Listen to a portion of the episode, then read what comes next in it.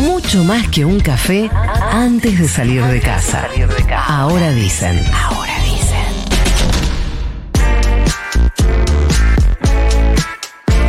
El segmento más anunciado de la historia de ahora Más dice. anunciado que la guerra contra la inflación. Sí, y que la otra, porque la otra se anunció y nadie dio bola. La, que, la que está aconteciendo, Sí, la venían avisando y nadie le dio bola. La CIA tenía buena data, pero no le dieron el La cinco de CIA tenía data, Putin Sí. dijo, mira que voy, mira que voy, agarrame que voy, y bueno, y fue. 8 y 36 de la mañana, 16.8 la temperatura en la ciudad de Buenos Aires, y llegó, está acá en los estudios, madrugó y manejó hasta acá el señor Gonzalo Heredia, buenos días. Bienvenido, señor. Hola.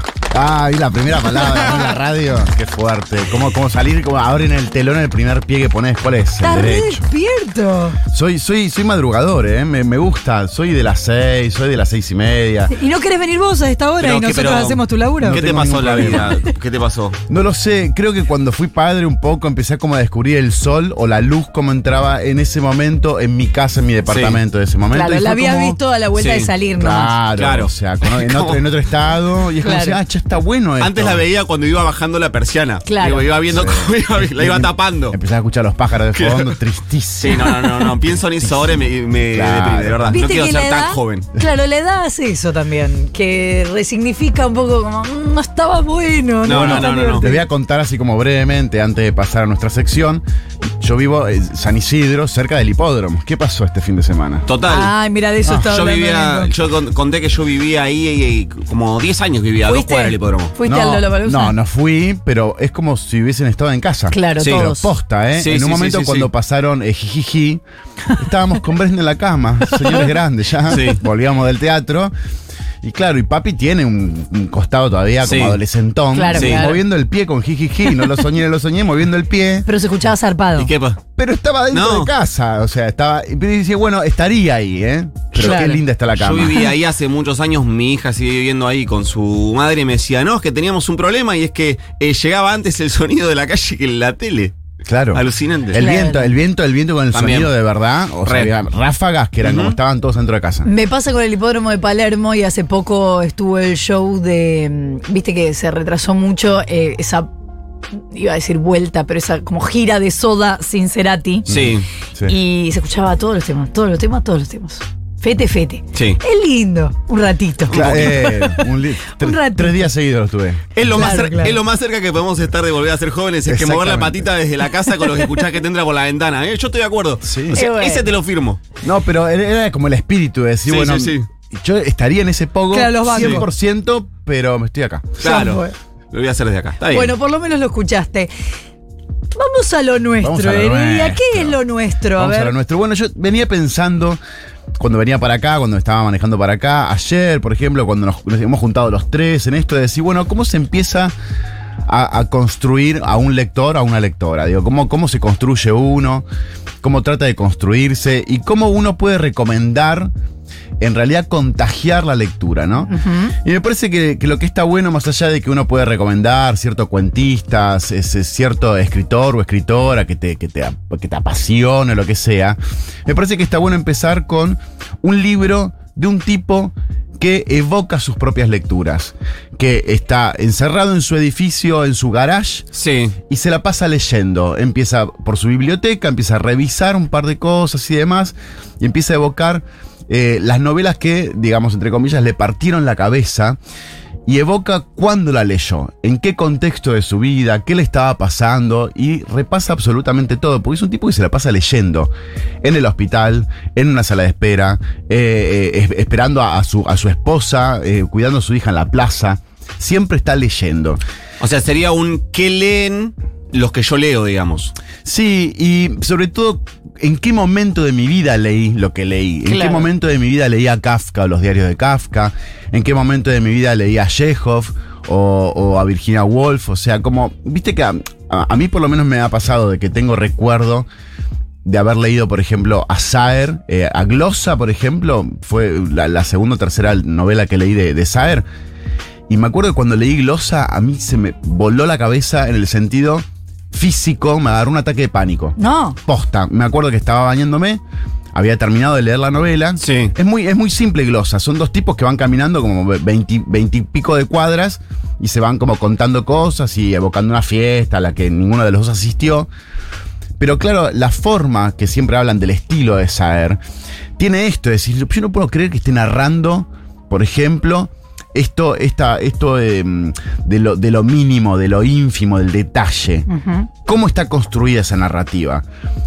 Yo me acuerdo y dije, no, todo se puede contar. Todo se puede narrar, todo se puede escribir, te puedes meter en ese detalle y puedes irte, no sé, a la, a la, a la máxima expresión Sí. como puede ser el universo, ¿no? Sí. Entonces, a partir de ese lugar, a mí, yo fue como, claro, está todo escrito, todo se puede narrar. Y fue ese ataque de pánico de descubrir como una especie de Aleph, ¿entendés? Claro, también interesante esto de, eh, vos decías, eh, a quién leen los que leemos, porque también hay como una disyuntiva de, ¿leemos a los contemporáneos o vamos a los clásicos? ¿O por dónde empezamos? Sí, bueno, tiene mucho eso. Lo que tiene eh, el libro el del, del que estoy hablando se llama Hay alguien ahí, de Peter Horner, que, y también eh, lo publicó una editorial que me gusta mucho, se llama Chai. Chai es como una, una editorial boutique pequeña, tiene grandes joyas, grandes joyas. Está- cada cosa que publica eh, es por algo y es para algo, ¿viste? No, no, no son, son, digo, son, son pequeñas joyas de verdad. Y lo que tiene Hay alguien ahí es eso, que eh, es un libro que te va a hablar sobre libros. Es un libro que te va a hacer conocer escritores, que te va a hacer conocer escritoras. Y es lo que me pasó a mí, más allá de que yo leí la experiencia de Horner con, con- porque es, es primera persona y es Peter Horner eh, hablando sobre los libros que a Peter Horner lo atravesaron. Eh, a mí me pasa mucho esto de tomar como la experiencia para conocer otros escritores, otras escritoras. Y me pasó, como ustedes verán aquí, que tengo dos libros más. Sí. ¿Son libros a los que llegaste a partir de ese? Te Exactamente. hizo descubrir algo. A partir de Hay alguien ahí de Peter Horner, descubrí al escritor André Dubus. André Dubus es un escritor contemporáneo norteamericano. Es, está como considerado como uno de los mejores cuentistas norteamericanos. Yo, la verdad, no lo, no lo conocía. Llegaba hasta Carver, hasta Cheever. Cuando uno habla de cuentistas, Sí. ¿no? Pero André Dubus es mi nuevo cuentista favorito. Ah, palala. O sea, en ese lugar llegó. Es un montonazo. Es un montonazo. Pero posta me, me, me partió la cabeza. ¿Viste? Cuando dice, no, bueno, me, me- te parte la cabeza. ¿Y por qué? Él tiene editado, en realidad tiene eh, traducido eh, dos libros de cuentos nada más. Adulterio es uno y Vuelos Separados, que es el último. La editorial se llama Gallonero, que creo que es una editorial, eh, editorial española. Así que si, si est- están escuchando alguna editorial argentina, estas independientes hermosas, eh, por favor traduzcan Andrés Claro. Luz, por favor traduzcanlo, de verdad que es, es, es genial. De hecho, él tuvo un accidente hace poco, quedó en silla de ruedas y a partir de ese momento lo único que escribió, lo último que escribió, todavía no está traducido. O sea, hay como un libro, un nuevo libro de cuentos de él y todo lo que le pasó con ese accidente que quedó Que postrado en seguro no es el mismo él. no es el mismo para Claro. nada, debe tener otra cabeza Claro. y todavía no está traducido. Así Mirá que si, por favor, si alguien lo puede traducir, genial. ¿Y qué es lo genial de este muchacho? ¿Qué es lo genial de este muchacho? Eh, bueno, son cuentos que son cuentos lo que, lo, que podríamos llamar estos cuentos de- medios de, personajes derrotados, ¿no? O, parejas eh, en donde la cotidianidad ya hizo eh, absolutamente estragos. Son personajes en donde están consigo mismos, son sumamente solitarios y están, y están rotos. A mí son los personajes que más me gustan. claro, Claro. todo lo que es roto. Todo lo que es roto, todo lo que es inacabado, todo, Claro. todo lo que está, eh, sí, hecho pedazos prácticamente y el, y el escritor pone la lupa en ese momento, amo. Pasa mayormente con, con, con Carver, con los personajes de Carver. Total, te iba a decir. Que, que habla mucho de la familia, de la pareja. Bueno, André Dubus habla exactamente de lo mismo. De otra forma, quizás no tan, no tan seca, de una forma tan seca como la prosa de Carver, que está mucho adjudicado a su, a su editor, que, eh, que Gordon Leach, que también lo construyó de esa manera, construyó la, la- la- la voz de Carver. Pero eh, André es un- en, su prosa es un poco más amable. Hay un cuento que voy a pasar a ver el índice. Venga. Eh, ya no vivimos aquí, exactamente este, ya no vivimos aquí, de vuelos separados. lo voy a adjuntar con adulterio. De hecho, de, de- de adulterio se hizo la película, que no tengo, no tengo idea, pero si la busca en este momento en. Google, seguramente aparecerá el, el reparto y demás. ¿Por qué hablo de adulterio y por qué hablo de Ya no vivimos aquí? Porque los dos cuentos dialogan. Mirá. ¿No les parece alucinante cuando pasa eso? ¿Pero Sí. vos lo sabías? No, y lo descubrí hace tres días.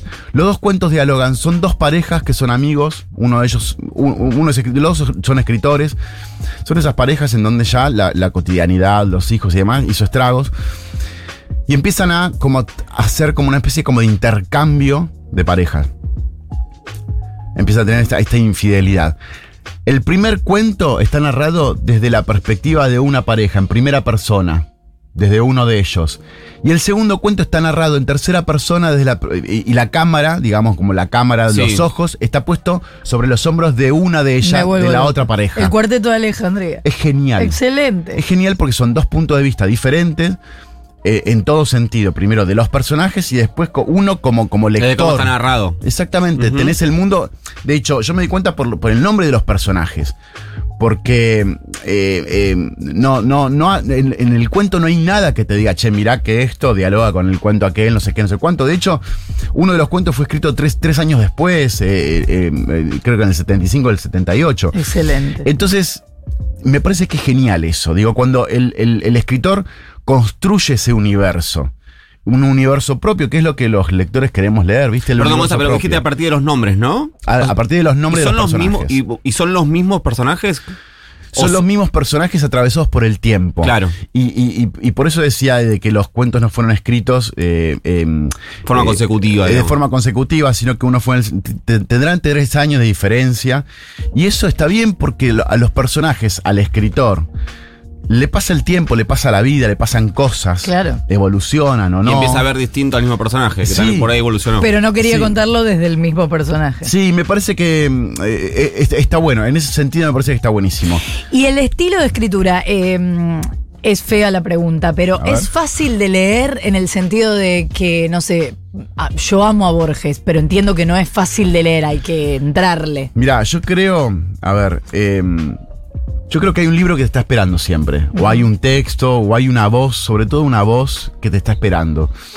Esto de que leer a tal es fácil o es difícil, por lo menos para mí, em, entiendo de lo Vos que... decís, ¿es para vos o no es para vos? Entiendo de lo que hablas cuando decías verdad, o sea, hay cosas que son un poco más, un poco más eh, eh, crípticas, quizás, sí. y no podés entrar y demás. A mí me pasó con, no sé, con Mario Lebrero de leer la novela luminosa y cuatro o cinco veces y no poder entrar. y no. a la sexta vez fue como, yo Ah, no, no. puedo creer este tipo lo que escribió. No voy a ir a leer la sexta porque ya la abandoné. Bueno, pero tiene, Chao. tiene eso. Atate. A mí, yo soy insistidor con algunas cosas, pero tampoco soy tan culposo si lo, si lo dejo. Hay momentos, hay cosas y demás. En el caso ¿No? de los ¿Dejás libros? Sí, soy redejador. ¿En serio? Sin culpa, cero culpa, soy redejador. Hay tantas cosas para leer. Yo me, me- nunca en mi vida dejé un libro. No te puedo creer. No. ¿Estás bien? Sí. pero siento que es como, bueno, ya está, es como alguien dedicó trabajo a esto, es como... No, no, mentira, pero hay otros. Muchos, ¿no? Me pasa, y lo mismo con eh, películas. Me parece inconcebible dejar No, una película no te sin puedo creer. verla. ¿Estás Sí. loco? Bueno, soy lo O que sea, soy, viejo. no dejen de escuchar este programa de principio a fin porque mirá lo que hace Claro. Nicolás con el trabajo de los ¿Entendés? otros. Es como tómeme como ejemplo para algo, una sola cosa, aunque sea esto, es como termine lo que empiezo. No lo puedo creer. No, qué yo soy, soy, con las series soy muy dejador. O sea, de hecho, Lo que soy, pasa es que la serie. hago zapping de- sí, de yo con la serie también, pero porque son muy demandantes. De repente son seis meses de tu vida una serie. No, yo soy dejador, soy cero culposo. Aprendí a hacerlo también. Antes, antes estaba, viste, como bueno, si empiezas a leer un libro, terminalo, por lo menos. Hay mucho Sí. trabajo, de verdad, pero hay tantas cosas para leer. Es verdad eso. Y también seguís con esta premisa de hay algo que está escrito que es para vos. En el sentido de que te va a sumar, que te va a abrir la cabeza y que te va a llevar a otros, a otras lecturas, como en este caso a mí. O sea, anda buscándolo. Y si no es, no es. Será otro. Exactamente. Sí. Recordemos nombre y Es dónde así. podemos conseguirlo si no se ha traducido acá. Mira, hay alguien ahí de Peter Horner, se consigue en cualquier librería seguramente. Lo editó Chai, que es una editorial eh, relativamente nueva, que tiene joyas que son, son hermosas. Así como suena, Chai. Chai, Chai Editora, sí. Hay alguien ahí de Peter Horner. Y después, si quieren meterse en alguna página eh, o comprar en internet, que yo aprendí a comprar libros por internet, es como la nueva Revolver la góndola en Corrientes, ¿viste? Sí. La- las librerías de viejo. Claro. Bueno, eh, si quieren meterse en internet, pueden conseguir eh, Adulterio eh, y Vuelos Separados, que son los dos libros de cuentos de André Dubus, que editó Gallonero. Eh, lean libro de cuentos, lean cuentos porque es una linda forma de empezar a construirse como lector o como lectora. Lindo plan, che. Debutó Gonzalo Heredia en ahora. Tuvo- yo le tenía Dicen. cero fe, la verdad estuvo bien, me parece. ¿Por qué le tenías cero fe? Contanos. Y no sé, viste, yo qué sé, no sé. Un actor. Sí. Viste cómo son los actores. Sí, exacto. Igual me quedé Eso. pensando cómo Viste le que gusta decís, esto viste del intercambio de pareja. y no- ¿Cómo le gusta? eh, ¿Viste cómo son? Sí, digo yo. Y me preguntás cómo son y no tengo puta idea. qué sé Pero yo, digo que sí, por lo sé, no lo saber. Gracias, A Gonzalo. ustedes. 10 minutos para las 9 de la mañana.